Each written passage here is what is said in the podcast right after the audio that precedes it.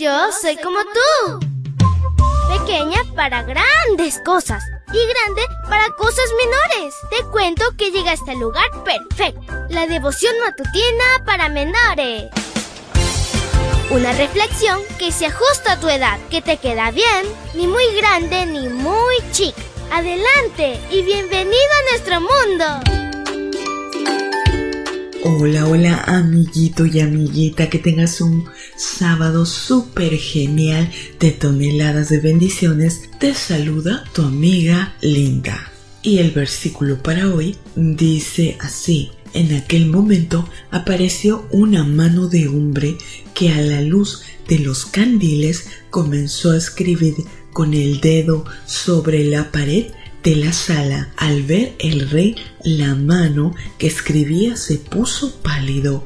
Daniel 5, 5 y 6. Y la historia se titula El reino reprobado. Los monarcas de la antigüedad aprovechaban cualquier ocasión para hacer derroche de sus riquezas y mostrar su esplendor. Al rey Belsasar no le importó que el ejército enemigo rodeara la ciudad confió en la altura de la muralla, en su ejército y en el agua del río Éufrates como obstáculos para que alguien osara entrar. Esta historia destaca los efectos del consumo del alcohol en la conducta. Aunado al desenfreno, es evidente la idolatría del rey, pues ordenó que trajeran los utensilios sagrados que Nabucodonosor había traído de Jerusalén. Entonces los más de mil invitados siguieron bebiendo vino mientras adoraban a sus dioses, de tal manera que Belsasar desobedeció la orden de Nabucodonosor en cuanto a honrar solo al Dios verdadero. Mientras la fiesta estaba en su apogeo, la misteriosa mano apareció en la pared para escribir un mensaje importante.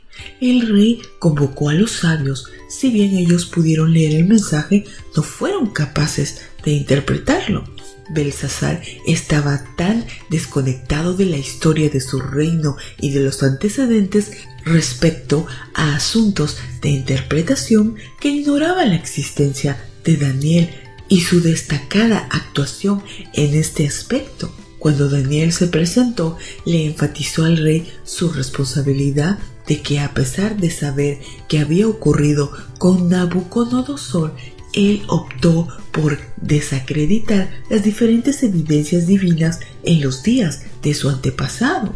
Entonces Daniel dijo, Su Majestad Belsasar tampoco ha vivido con humildad. Al contrario, Su Majestad se ha burlado del Señor del cielo, mandando traerse a la mesa las copas y tazones del templo y junto con sus invitados ha bebido vino en ellos y ha dado alabanza a dioses hechos de oro, plata, bronce, hierro, madera y piedra, dioses que no ven, ni oyen, ni saben nada.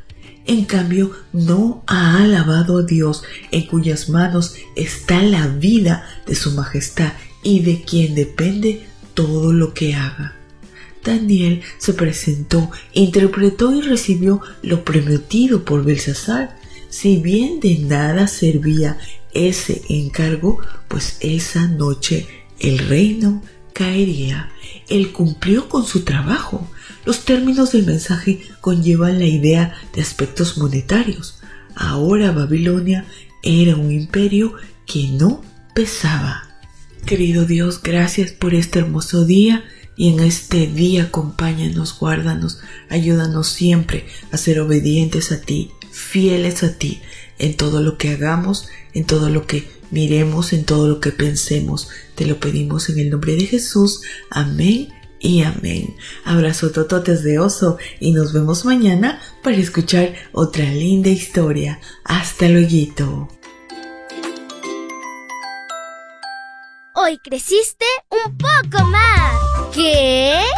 Porque crecer en Cristo es mejor. La matutina de menores llegó por el tiempo y dedicación de Canaan Seventh Day Adventist Shores and Dear Ministry.